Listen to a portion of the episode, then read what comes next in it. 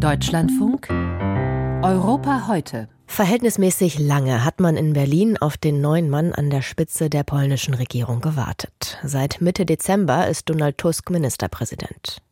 Die Hoffnung, dass nach acht Jahren antideutscher Rhetorik der bisherigen Regierungspartei PiS nun bessere Zeiten für das deutsch-polnische Verhältnis kommen würden, war groß. Zwei Monate nach dem Amtsantritt war Donald Tusk nun zum Antrittsbesuch in Berlin und auch in Paris. Außerdem haben die Außenminister der drei Staaten bei einem Treffen das Gesprächsformat Weimarer Dreieck wieder aufleben lassen.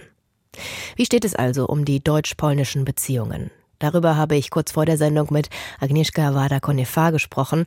Sie ist stellvertretende Direktorin des Deutschen Polen-Instituts in Darmstadt. Zunächst habe ich sie gefragt, warum Donald Tusk zwei Monate lang auf seinen Antrittsbesuch in Berlin hat warten lassen. Ja, äh, das war ziemlich lange in der Tat, obwohl er gestern äh, bei der Pressekonferenz gesagt hat, es war so schnell wie möglich und in der Tat für ihn, das war so schnell wie möglich. Nämlich hat er doch sehr viele andere äh, Themen auf der Agenda, die vor allem innenpolitisch äh, wirklich sehr wichtig waren. Äh, er musste einfach in Polen zuerst äh, verschiedene Sachen, sagen wir umgangssprachlich, erledigen. Ähm, nach der letzten PiS-Regierung äh, war das innenpolitisch einfach sehr viel aufzuräumen. Themen wie Medien, Justiz mussten einfach schnell bearbeitet werden. Und zweiter Grund, äh, warum er vielleicht nicht sofort dann Berlin besucht hat, ist, dass er ähm, persönlich äh, von der PiS, also von der heutigen Opposition, als deutscher Mann, als deutscher Spion, als Verräter, der aus Deutschland gesteuert wird, genannt wird. Und äh, dass er pro-deutsch ist, äh, da wollte er einfach nicht zeigen, dass er sofort nach Berlin fliegt, um solche Gerüchte oder solche äh, Aussagen nicht zu bestätigen. Das heißt aber, er ist in gewisser Weise in einer schwierigen Situation und es ist schwierig, die Balance zu finden zwischen einerseits dieses doch sehr schwierige Verhältnis zwischen Polen und Deutschland in den letzten acht Jahren wieder zu kitten und gleichzeitig aber auch nicht zu ja, deutschlandfreundlich rüberzukommen. Welche Kompromisse muss Tusk also vielleicht auch eingehen? Das stimmt. Die Situation vom Tusk ist wirklich nicht einfach. Ähm, aber ich denke, für die deutschen Partner, er ist schon bekannt, dass es kein neuer Mann in der polnischen Politik. Äh, viele kennen ihn, als er noch Premierminister vorher war. Er war dann Chef des Europäischen Rates. Das heißt, er muss sich nicht vorstellen, dass es so eher eine Fortsetzung äh, der guten Kontakte. Deshalb äh, diese Verzögerung, finde ich, soll nicht zu negativ gesehen werden. Zweitens, das ist vielleicht jetzt wichtiger, wenn er jetzt kommt und man kann wirklich über Inhalte schon sprechen und nicht einen Tag, als er schon im Amt ist und und da ist das nur Höflichkeit. Wenn Sie inhaltliche Punkte ansprechen, ein großer Streitpunkt zwischen Deutschland und Polen waren ja die polnischen Reparationsforderungen an Deutschland für die Verbrechen im Zweiten Weltkrieg.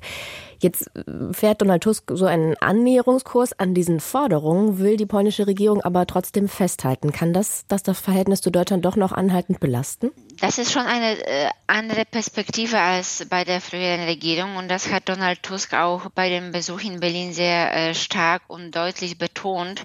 Er hat nämlich äh, klar gesagt, es geht nicht um Reparation sensu stricto, also nicht, äh, wie das so rechtlich äh, verstanden ist unter Reparation.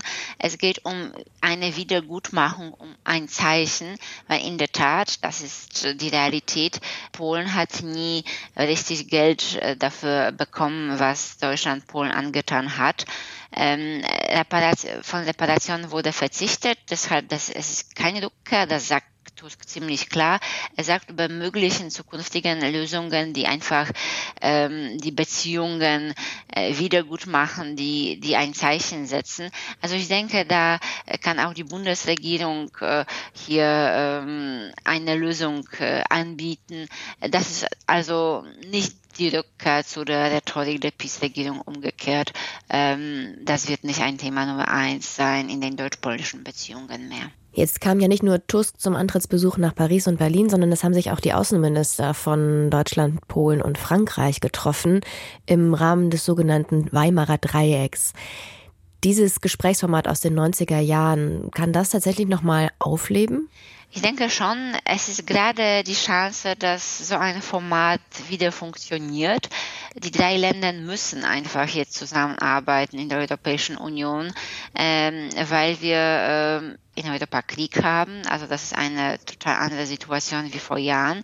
Und äh, die Vereinigten Staaten planen oder, oder das ist möglich, dass sie sich äh, von Europa zurückziehen. Das heißt, Europa muss selbst für eigene Sicherheit sorgen äh, und wer, wenn nicht die drei Staaten, die so groß sind, die wirklich so viele Einwohner haben, äh, zuerst etwas vorschlagen sollten. Also das, das ist eine Chance, die man jetzt nutzen soll.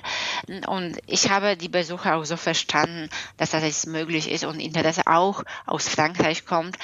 Das war immer eher schwieriger mit Frankreich. Deutschland, Polen wollten. Frankreich hatte kein Interesse so gesehen. Jetzt, ich denke, das hat sich verändert. Jetzt haben Sie schon angedeutet, die jüngsten Äußerungen von Donald Trump über die NATO, dieses Infragestellen des Beistandsartikels, die haben diese Treffen natürlich überschattet und die transatlantische Kooperation auch einmal mehr gezeigt, dass die wackeln könnte. Jetzt hatte Polen unter der Peace ja besonders gute Beziehungen zu den USA und auch speziell zu Trump. Wie schaut man unter der jetzigen Regierung auf die politische Lage in den USA? Die Vereinigten Staaten sind und bleiben ein sehr wichtiger Partner für Polen, weil das ein Sicherheitsgarant immer war und ist für Polen der wichtigste Partner in der NATO. Und Polen fühlt sich direkt bedroht von Russland. Da, da natürlich hat man die Hoffnung, dass solche große wichtige Partner weiter an der Seite bleiben. Trump-Anhänger, als Trump-Unterstützer oder, oder Freunde haben sich die Peace-Politiker gesehen. Äh, bei der neuen Regierung, das ist schon anders. Das ist, äh, es kommt eine klare Kritik, äh, was Trump jetzt ankündigt oder was er gesagt hat oder gemacht hat als Präsident. Äh, aber wichtig ist die Beziehung zu dem Land.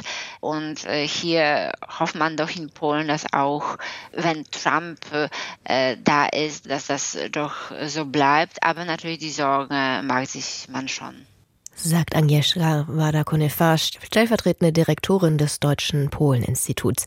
Mit ihr habe ich über die deutsch-polnischen Beziehungen und die Bedeutung des Gesprächsformats Weimarer Dreieck mit Frankreich gesprochen.